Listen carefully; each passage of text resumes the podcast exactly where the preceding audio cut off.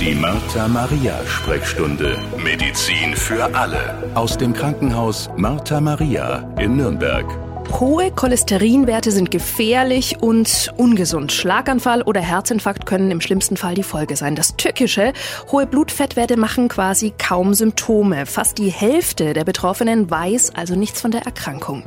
Willkommen im Gesundheitspodcast von Mata Maria. Mein Name ist Jennifer Christ und heute sprechen wir über Cholesterin, Triglyceride und Co. So gefährlich sind hohe Blutfettwerte. Und mein Gesprächspartner ist Professor Dr. Armin Steinmetz. Der ist Internist, Endokrinologe, Diabetologe Diabetologe und Lipidologe am Mater Maria MVZ für Innere Medizin, das Sie direkt am Krankenhaus Mater Maria finden. Herzlich willkommen, Herr Professor Dr. Steinmetz. Ja, guten Tag. Was ist denn überhaupt Cholesterin? Man hört das ganz oft, aber man hat wenig Vorstellung von Cholesterin und seinen Aufgaben. Nun, Cholesterin und dann auch die Triglyceride, die Sie ja schon angesprochen haben, zählen zu den Blutfetten. Und diese Blutfette sind Bausteine des Körpers. Cholesterin ist der Grundbaustein für sämtliche Hormone des Körpers wie weibliche und männliche Hormone, Östrogen und Testosteron und auch das lebenswichtige Cortisol dient also zunächst einmal als Speicher, als Vorreiter für diese Hormone. Auf der anderen Seite ist Cholesterin ein wesentlicher Bestandteil sämtlicher Körperzellen. Sämtliche Körperzellen sind unter anderem in ihrer Membran aus Cholesterin aufgebaut. Also ein lebenswichtiger Stoff, ohne den der Körper nicht leben kann. Mhm, und was sind Triglyceride, also einfach erklärt? Ja, die Triglyceride sind die Energieträger und Speicher des Körpers. Also die Fette, die wir sonst auch in unseren Fettspeichern haben, wie zum Beispiel im Fettgewebe oder die Fette, die wir essen und die wir zum Beispiel auch äh, nutzen, um Energie für den Körper bereitzustellen. Also das sind reine Energieträger. Mhm, ich hatte es ja eingangs schon gesagt.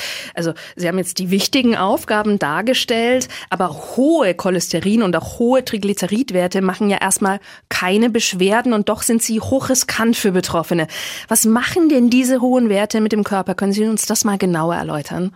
Ja, es gibt äh, sehr unterschiedliche Spiegel, die die einzelnen Menschen ausprägen. Diese Spiegel dieser Cholesterine und Triglyceride zeigen uns, dass der Körper im Blut von einem Organ zum anderen entweder zu viel, sehr viel Cholesterin transportiert oder auch sehr viel Triglyceride transportiert. Also was wir im Blut messen, sind die transportierten Fette. Und dort liegt so eines der Probleme, was diese Fette machen können, Cholesterin und auch zu einem bestimmten Anteil Triglyceride. Die werden, indem sie durchs Blut transportiert werden, mit den Blutgefäßen in Kontakt kommen und können dort, je nach der Höhe, diese Blutgefäße dann angreifen. Sie lagern sich in den Blutgefäßen ab, und verkalken diese Blutgefäße. Je höher das Cholesterin oder der Cholesterinspiegel ist, desto höher ist das Risiko des Einzelnen, dass seine Blutgefäße verkalken. Also das kann ich mir so vorstellen wie bei einem Wasserschlauch, wenn der langsam immer weniger Wasser durchpasst. Ja, das ist ein sehr schönes Beispiel, was Sie gerade nennen. Was wir am Wasserschlauch so an Kalkablagerung sehen, passiert auch bei den hohen Blutfettwerten. Die Blutadern, die Blutgefäße haben ja an ihrer Innenwand Zellen und diese Zellen nehmen dann Cholesterin auf, speichern Cholesterin und aus diesen Cholesterinspeichern, die die Blutgefäße nicht mehr loswerden, bilden sich diese Plaques, die wir dann auch sehr früh sehen können. Und diese Plaques, wenn sie zu viel Fette, Cholesterin und auch Triglyceride eingelagert haben, verkalken dann und gehen immer weiter zu. Und wenn ein Blutgefäß zum Beispiel kritisch am Herzen ähm, enger wird, dann kommt es zu dieser koronaren Herzkrankheit. Dann merkt der Mensch unter Belastung, dass nicht mehr genug Blut durch dieses Gefäß fließt, bekommt Luftnot, bekommt Schmerzen hinter der Brust, was wir als Angina pectoris zum Beispiel kennen. Angina pectoris ist wie ein Herzinfarkt oder ist es was anderes? Angina pectoris nennen wir ein Symptom des Schmerzes hinter dem Brustbein, wenn nicht genug Blut durch die Herzkranzgefäße durchkommt, dann reagiert der Körper mit einem Schmerz hinter dem Brustbein als Vorbote eines möglichen Herzinfarktes. Ah ja, okay. Ab welchem Alter sollte man denn diese Blutfettwerte im Blick haben, beziehungsweise idealerweise regelmäßig checken lassen? Und ja, welche Werte sind da überhaupt relevant? Bis zur Pubertät werden die männlichen und weiblichen Cholesterinspiegel noch etwas durchmischt, sodass es vor der Pubertät bis auf Einzelfälle keinen Sinn macht, Cholesterin und Triglyceride zu messen. Nach der Pubertät, so im beginnenden Erwachsenenalter, sollte jeder seinen Cholesterin- und Triglyceridspiegel kennen, eine Blutuntersuchung haben und in dieser Blutuntersuchung sollte man dann schon auch die Cholesterin und Triglyceride einschließen, wobei beim Cholesterin es noch darauf ankommt, das gute HDL-Cholesterin und das schlechte oder letztendlich gefährliche LDL-Cholesterin Cholesterin zu differenzieren. Also wenn man erwachsen wird, sollte man seine Cholesterin- und Triglyceridspiegel zumindest einmal gemessen haben. Also ähm, verstehe ich Sie richtig, es gibt einmal das Gesamtcholesterin und dann HDL, also das Gute, ja. und LDL als sozusagen das Böse. Das sind drei Cholesterinwerte plus ein Triglyceridwert. Das ist völlig richtig. Das kann man sich auch ganz gut merken. HDL, da schreiben viele, hab dich lieb, das ist das gute Cholesterin und LDL, das Low Density Lipoprotein ist eher das ungünstige Cholesterin. Mhm, das heißt, wenn jetzt nur das HDL, das Gute, erhöht ist, ist noch nichts Dramatisches. Das ist nichts Dramatisches, deswegen ist es ganz wichtig, nicht nur das gesamte Cholesterin zu messen, sondern zu differenzieren in diese beiden Unterfraktionen. Denn es kann durchaus sein, dass ein hoher Gesamtcholesterinspiegel, die die beiden Untergruppen sozusagen zusammenfasst, durch ein hohes HDL, gutes Cholesterin bedingt ist. Und das ist überhaupt kein Problem. Im Gegenteil, wenn HDL-Cholesterin niedrig ist und das Gesamtcholesterin durch das besonders hohe schlechte LDL-Cholesterin bedingt ist, dann haben wir eine Hochrisikokonstellation vorliegen. Und das Gesamtcholesterin setzt sich zusammen aus HDL plus LDL? Also kann man die zusammenrechnen einfach? Das ist richtig. Ah, okay. Das ist das Gesamtcholesterin LDL-Cholesterin und HDL-Cholesterin. Ich habe irgendwas mal von einer Normgrenze beim Gesamtcholesterin von 200 gelesen. Das heißt, da kann man einfach dann so verschiedenste Konstellationen haben von LDL und HDL. Das ist völlig richtig und das zeigt aber auch schon das Dilemma, dass wir tatsächlich dieses gesamte Cholesterin zu sehr überbewerten, weil es keine Aussage macht, ob es sich zusammensetzt aus viel Gutem oder aus viel Schlechtem. Und von ah. daher ist es wichtig, die beiden Unterfraktionen zu kennen. Verstehe. Und da gibt es wahrscheinlich auch wieder explizite Normgrenzen bei beiden.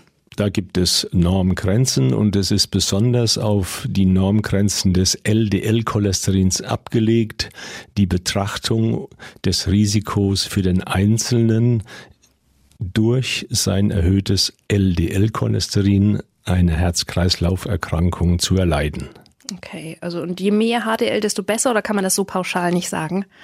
Auch das ist ähm, in der letzten Zeit etwas unterschiedlich bewertet. Eine Zeit lang hat man ein schlechtes hohes LDL-Cholesterin durch ein gutes hohes HDL-Cholesterin versucht auszugleichen. Da gab es Rechenbeispiele, die beiden durcheinander dividiert, dann sollte nicht mehr als zwei rauskommen.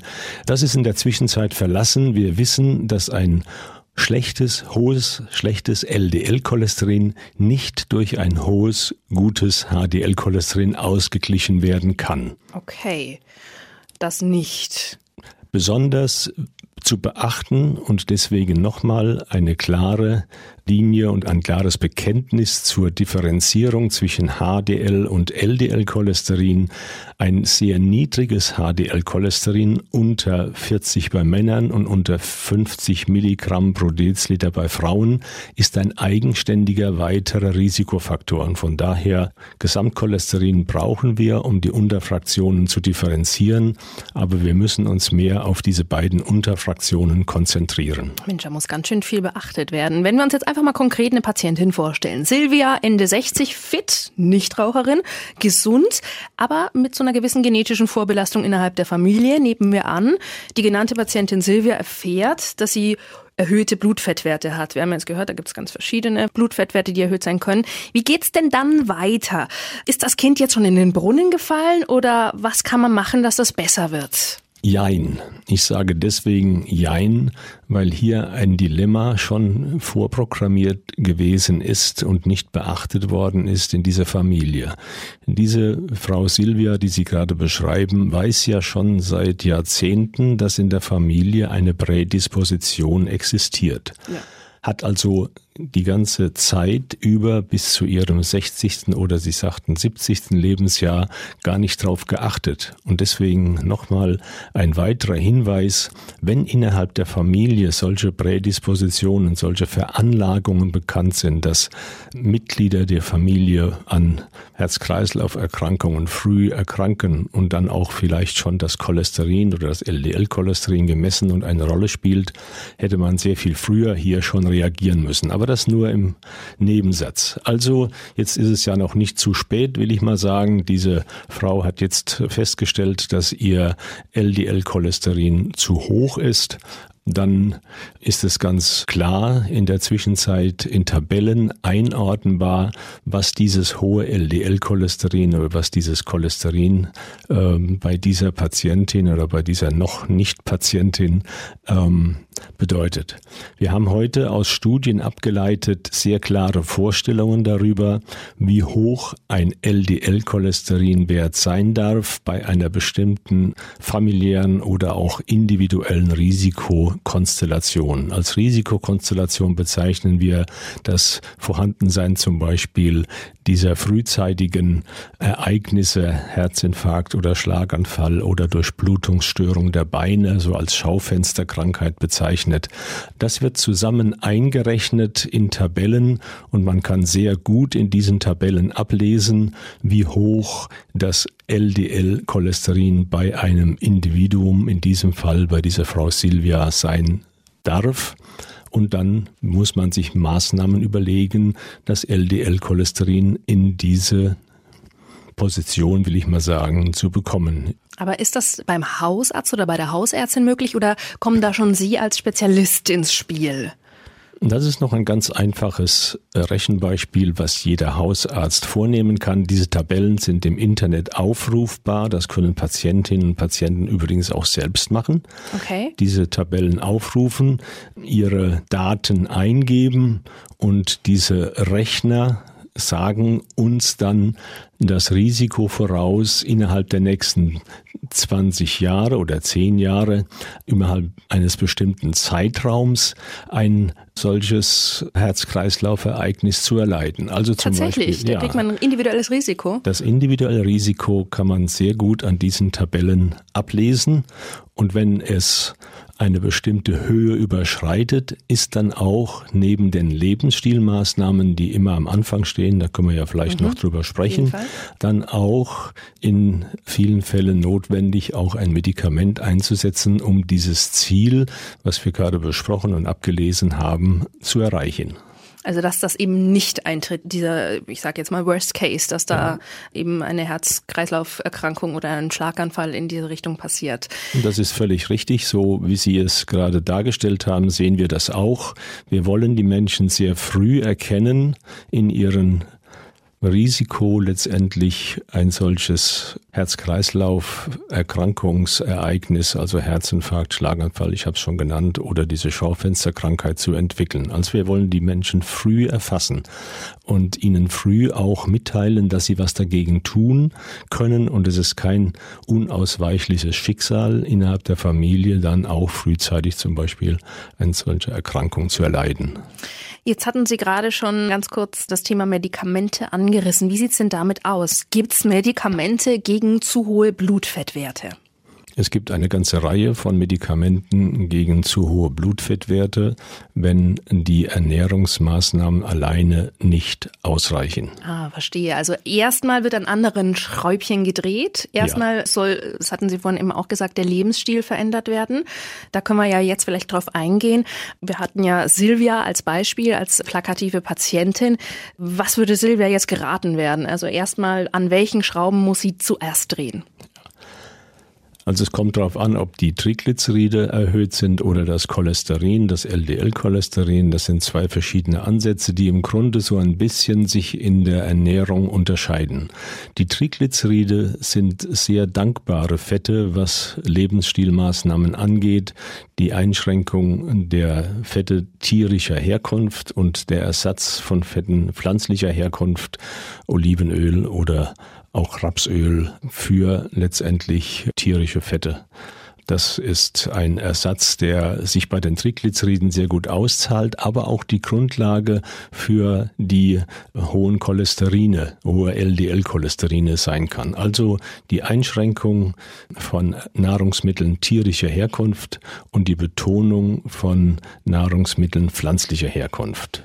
Also Fleisch reduzieren? Fleisch zum Beispiel reduzieren, aber auch nicht nur das Fleisch, sondern es sind die Wurstwaren, die uns besonders Probleme bereiten können. Es gibt ein schönes Sprichwort, nutzen Sie den billigsten Käse und die teuerste Wurst. Mhm. Ähm, der billigste Käse ist der, der zum Beispiel keine hohen Fetttiter hat oder in der Trockenmasse hat. Harzer Roller zum Beispiel oder auch Niedrigfettkäse mhm. ist sehr gut, sowohl Cholesterin als auch Triglyceride zu senken. Und auf der anderen Seite sind es die Wurstwaren, die teuer sind. Das sind die, an die der Metzger selbst nicht mehr gut herankommt, will ich mal sagen. Das Bauchfett des Schweines in Würstchen zu packen, zum Beispiel Brühwürste oder auch Aufschnitt. Das sind Dinge, die eher billig sind beim Metzger und die man so ein bisschen meiden kann. Und das Teure an der Wurst ist die Wurst, Schinkenwurst, die letztendlich direkt nicht verarbeitet wird, sondern mhm. im Ist-Zustand dann auch verkauft wird. Also teure Wurst und billigen Käse, das ist so ein bisschen, was man beim Einkaufen sich merken kann. Gutes plakatives Beispiel, vielen Dank schon mal dafür.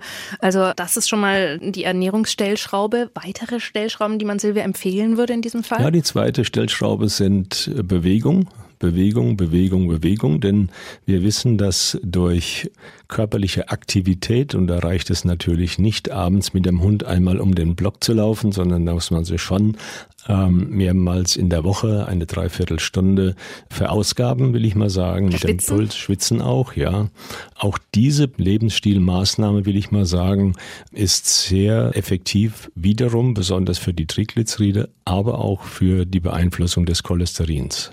Mit Bewegung kann ich meine Cholesterinwerte senken? Sie können durch Bewegung die Cholesterinwerte senken. Das ist oft auch mit verbunden, dass man sein Gewicht etwas reduziert und die Gewichtsreduktion senkt wiederum mehr Triglyceride als Cholesterin, aber auch das ist eine sehr gut nachgewiesene Maßnahme. Vielleicht noch ein Wort zur Prädisposition oder zur Anlage erhöhtes Cholesterin zu haben.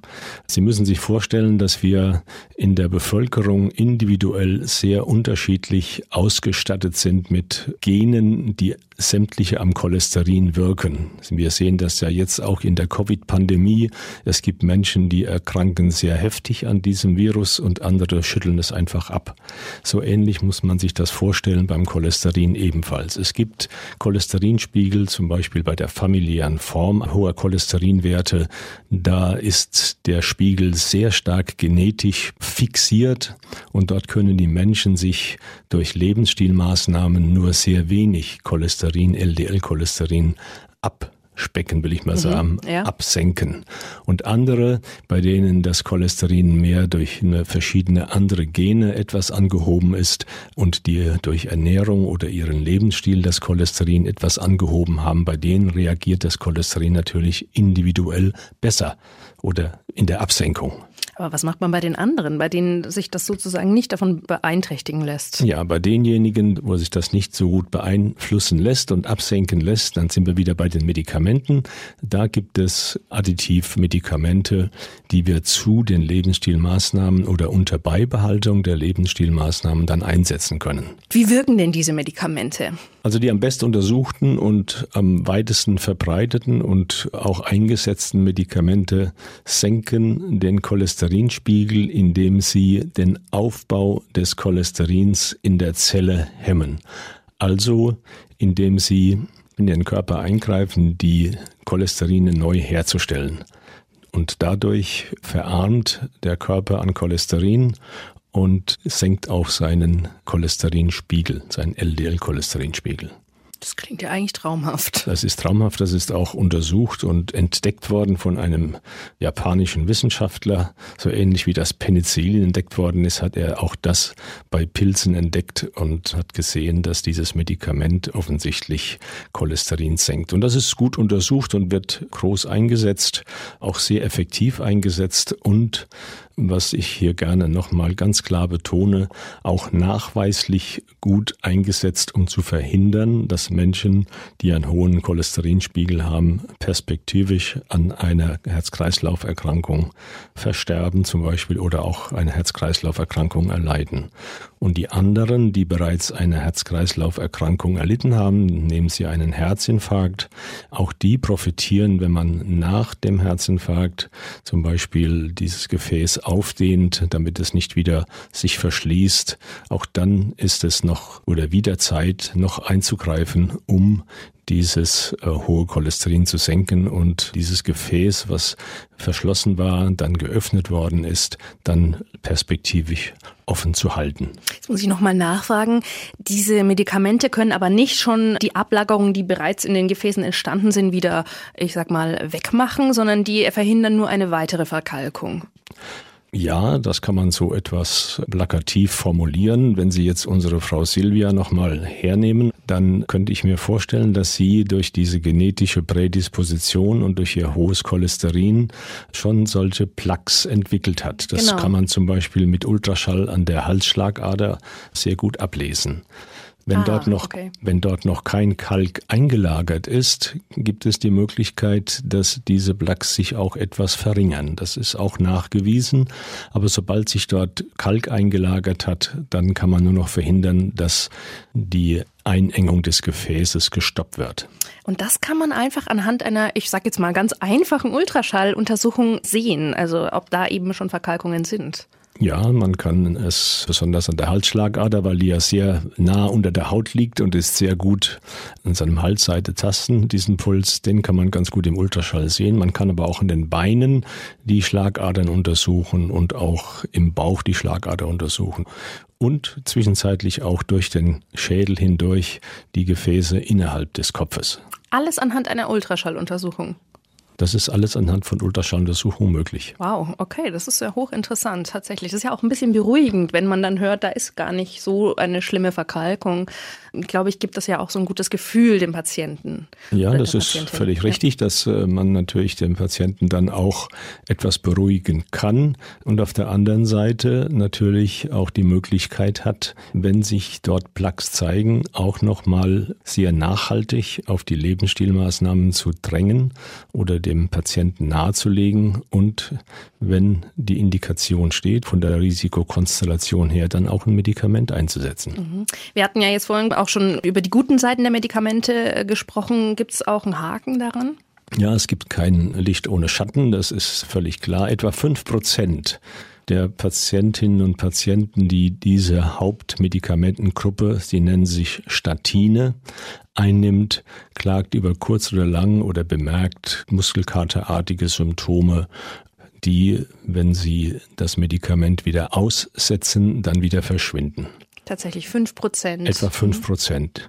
Wenn Sie aber so in der Bevölkerung bei uns fragen und mit dem Patienten sprechen, dass wir dieses Medikament gerne einsetzen würden, dann sind 90 Prozent der Patienten schon vor will ich mal sagen, belastet. Sie haben gelesen, das wäre ganz schlimm, dieses Medikament. Es würde diese Muskeln zerstören und es würde doch nur zu Muskelschmerzen führen.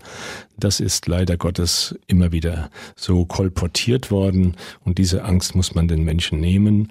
Es gibt in der Zwischenzeit bei uns auf dem Markt fünf verschiedene Statine und es ist sogar so, dass wenn ein Statin eine Nebenwirkung muskulärer Art verursacht, kann man durchaus ein anderes Statin ausprobieren, das manchmal dann keine dieser Nebenwirkungen zeigt. Wenn wir jetzt schon beim Thema Gerüchte sind, ich habe auch irgendwo mal gehört, dass ja von der Industrie und der Pharmaindustrie so Normwerte nach unten gesetzt werden, damit man eben ja Medikamente verkaufen kann. Da frage ich jetzt doch mal ganz direkt, was äh, sagen Sie dazu? Ja, ich bin froh, dass Sie dieses Gerücht gehört haben und wir das hier aufgreifen können. Das ist Unsinn. Das ist Unsinn. Die LDL-Cholesterin-Zielwerte, die wir individuell ermitteln, wie wir das anfangs besprochen haben, sind aus klaren wissenschaftlichen Studien abgeleitet und dann auch in den Leitlinien verankert. Es ist nicht die Industrie, die diese Werte festsetzt, dass sie Medikamente verkaufen soll oder möchte oder kann, sondern es sind Wissenschaftler, die diese Studien ausgeführt haben, ausgewertet haben und für das Individuum dann auch einen LDL-Cholesterinwert festlegt. Wenn Sie bedenken, dass die Statintherapie etwa 50 bis 100 Euro Jahreskosten verursacht. 100 Euro maximal eine Statintherapie. Dann gehen Sie zweimal nicht essen, dann könnten Sie das selbst locker bezahlen. Und für die Krankenkassen und Kostenträger sind das auch keine großen Kosten in dem, was man damit verhindern kann und die Industrie wird von diesen Medikamentenkosten auch nicht reich. Also die Statintherapie ist eine bewährte Therapie, eine gut untersuchte Therapie und kann letztendlich wirklich jedem empfohlen werden, dessen LDL-Cholesterin außerhalb der äh, Reichweite liegt.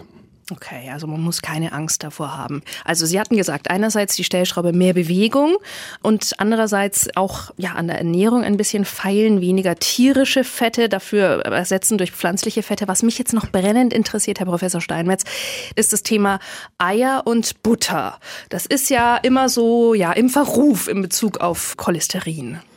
Ja, Sie haben völlig recht. Und es ist ganz gut, wenn Sie 100 Menschen in Deutschland fragen, was die Treiber ihres Cholesterins sind, dann werden Butter und Eier ins Spiel gebracht. Das ist beides zwar wissenschaftlich halbrichtig, aber nicht beweisbar. Das Cholesterin in Eiern liegt in einer Form vor, dass Sie, wenn Sie das Ei konsumieren, das Cholesterin entweder resorbieren und wenn Sie es resorbieren, dann bildet der Körper weniger Cholesterin. Also ein Ei am Tag treibt Ihren Cholesterinspiegel nicht in die Höhe. Auf der anderen Seite ist die Butter, die ja als Streichfett etwa drei bis fünf Prozent unseres täglichen Fettkonsums ausmacht, fällt ja gar nicht ins Gewicht. Und wenn Sie bedenken, dass die Butter auch noch Hälfte der tierischen Fette, die in der Butter sind, auch noch günstig sind, günstige tierische Fette sind, dann können Sie den Menschen durchaus auch etwas Butter gönnen, auch ein Ei, auch wenn sie mit ihrem Cholesterinspiegel Probleme haben. Ich hatte anfangs erwähnt, dass die tierischen Fette, die wir in Wurstwaren, in verarbeiteten Fleischwaren haben, dass das die Träger und die Trigger letztendlich für das hohe Cholesterin sind und nicht das bisschen Cholesterin, was in den Eiern ist und das wenige, äh, die wenige Fettsäuren, die wir mit der Butter zu uns nehmen. Das finde ich äh, gut und auch hochinteressant. Vielen Dank, dass Sie damit äh, quasi das mal aus der Welt geschafft haben. Vielen, vielen Dank für diese hochinteressanten Infos von Professor Dr. Armin Steinmetz. Er ist Internist, Endokrinologe, Diabetologe und Lipidologe am Martha Maria MVZ für Innere Medizin. Das finden Sie direkt am Krankenhaus Martha Maria und da sind Sie in den allerbesten Händen, wenn es um ja, diese ganzen Themen geht. Also wir haben gelernt, das Ganze macht erstmal keine Beschwerden, ist aber hochgefährlich, hochbrisant. Deswegen lieber einmal mehr die Blutwerte checken lassen, um einfach ja so früh wie möglich eingreifen zu können und den Lebensstil auch anpassen zu können. Mehr Videos und Podcasts finden Sie auf martha-maria Sprechstunde. Die Martha Maria Sprechstunde. Medizin für alle. Der Podcast aus dem Krankenhaus Martha Maria in Nürnberg.